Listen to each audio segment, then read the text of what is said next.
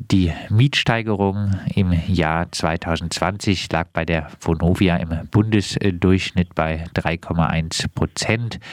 Bestandsmieten wurden durchschnittlich um 0,6 Prozent erhöht.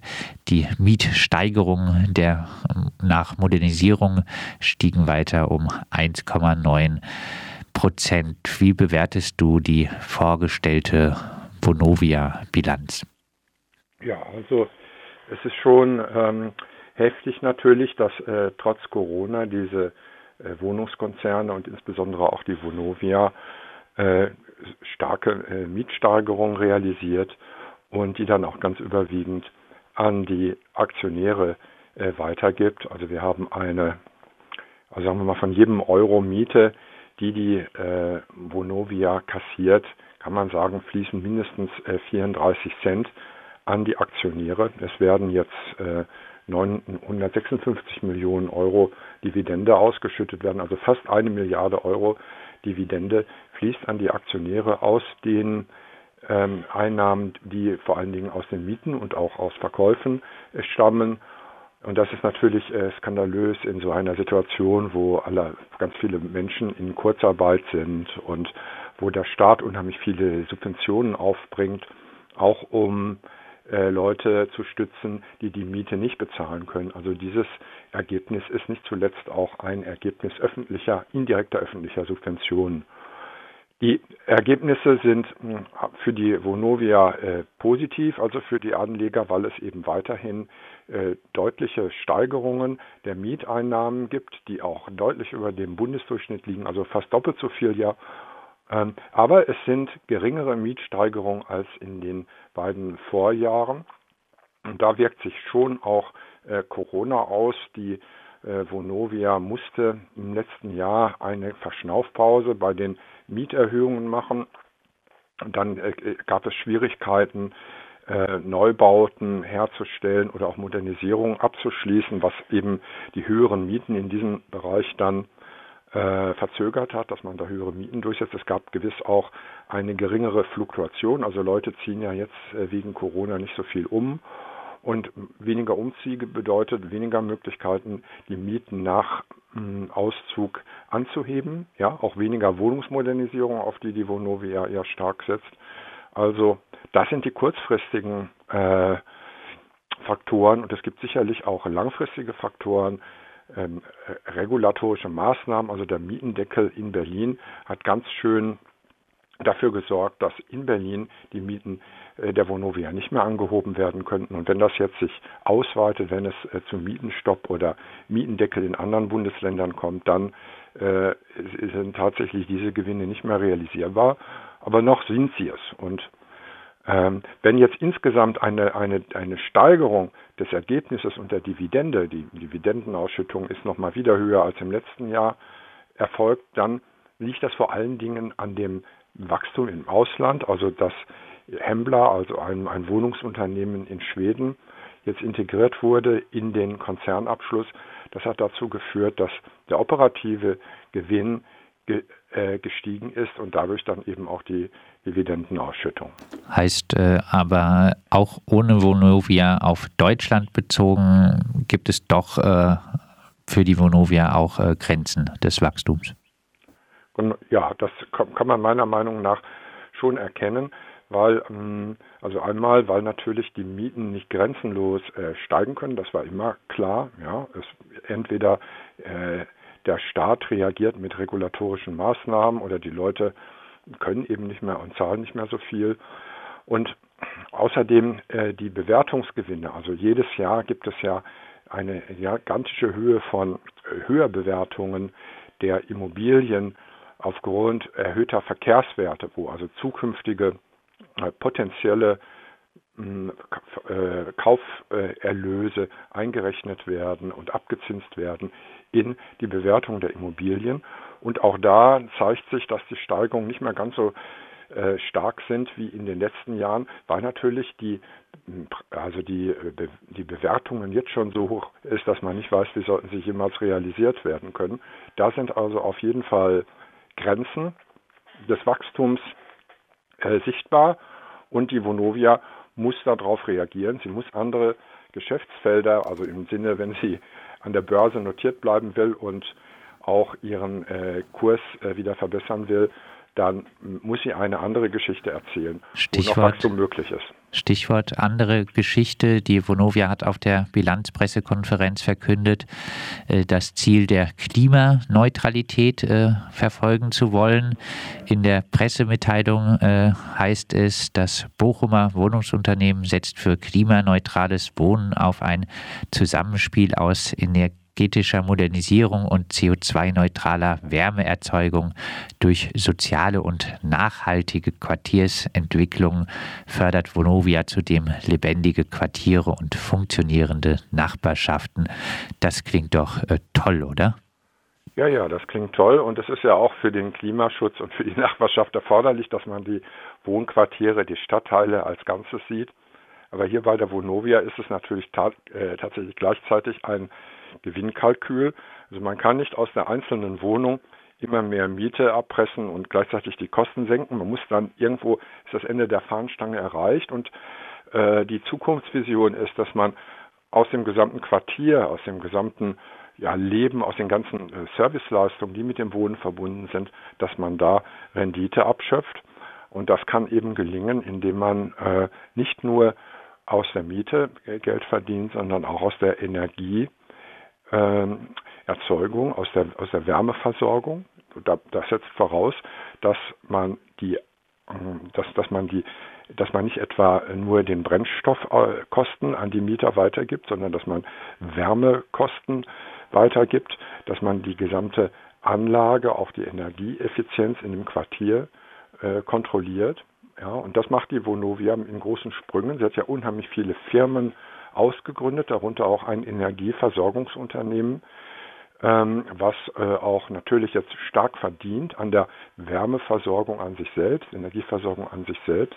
Und der nächste Schritt ist dann eben, dass man in die, äh, in die Photovoltaik, sogenannten Mieterstrom einsteigt, dass man Stromtankstellen äh, für die Autos äh, auf den Parkplätzen macht und dass man halt diese ganzen Möglichkeiten, die man im Bereich der regenerativen Energieerzeugung und Energieeffizienz in so einem Quartier hat, eben nutzt, um äh, schon auch äh, den, den CO2-Ausstoß zu reduzieren, aber dabei verdient man halt eben als ein Unternehmen immer mit.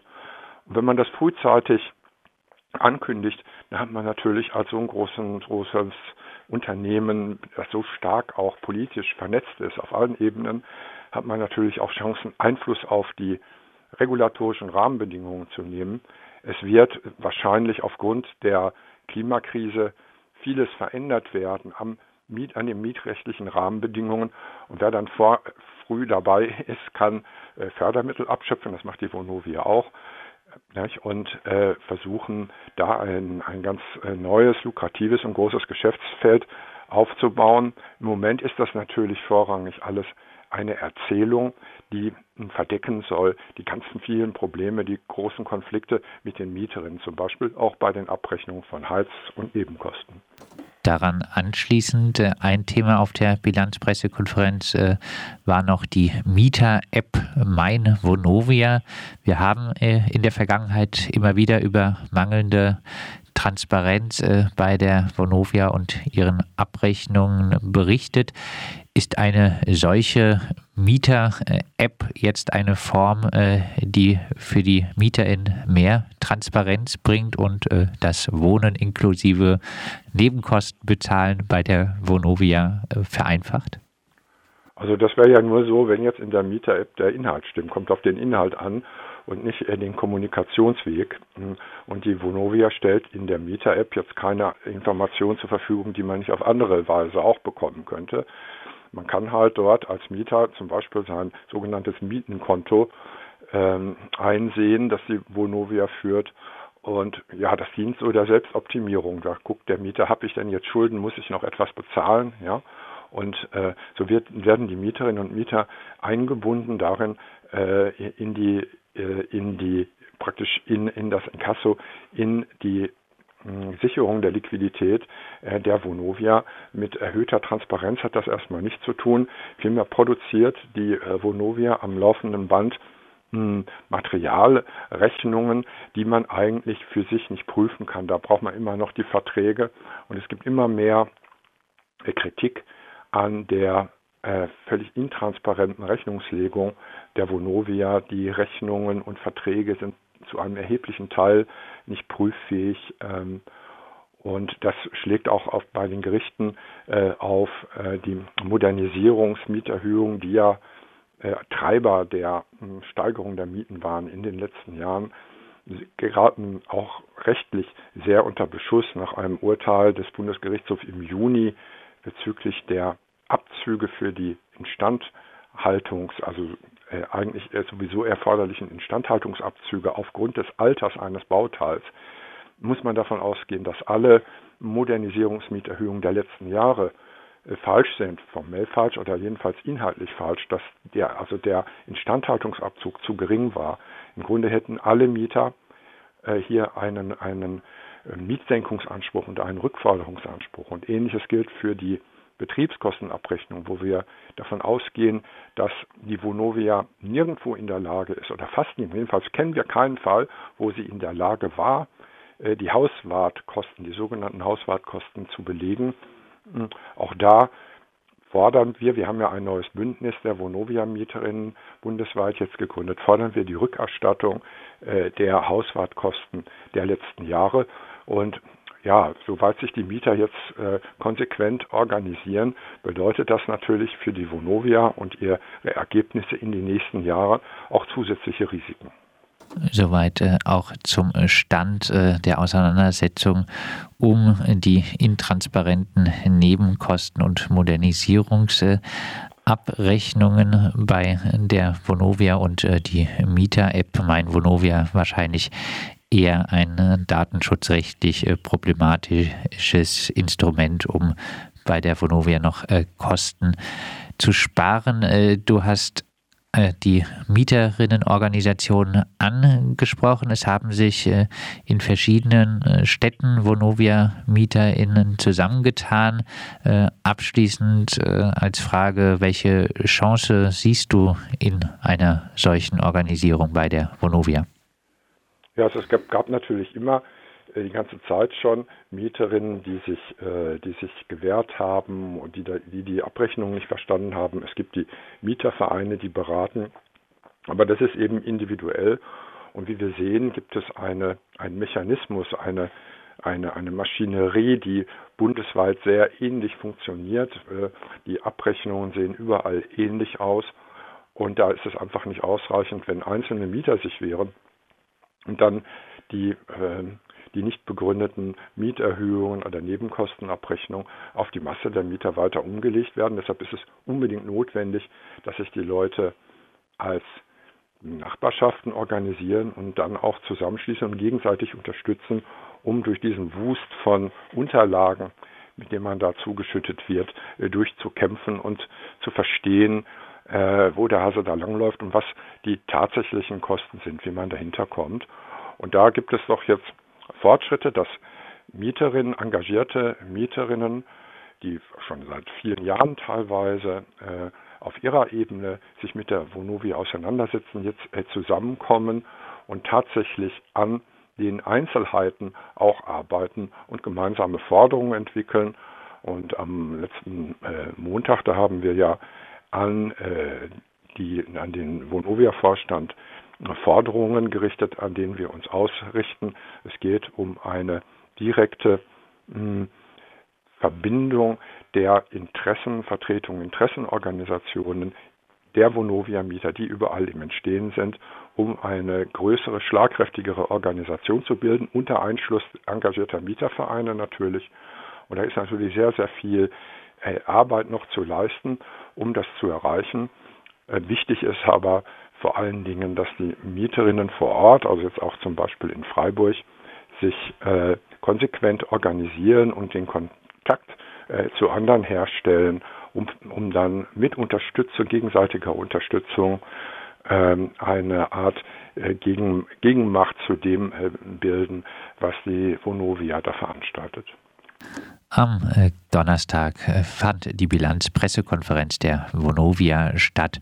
Wir haben mit Knut Unger vom Mieterinnenverein Witten über äh, Auseinandersetzungen bei der Vonovia, den aktuellen Stand und die Präsentation der Vonovia bei der Bilanzpressekonferenz gesprochen die Vonovia Mieterinnenvernetzung in Freiburg, die zumindest vor Corona auch existent äh, war, ist äh, im Internet erreichbar unter vonoviainifreiburg.noblogs.org. Es gibt äh, auch in Freiburg auf jeden Fall äh, einiges zu tun und äh, Nebenkostenabrechnungen sind auch hier sehr intransparent.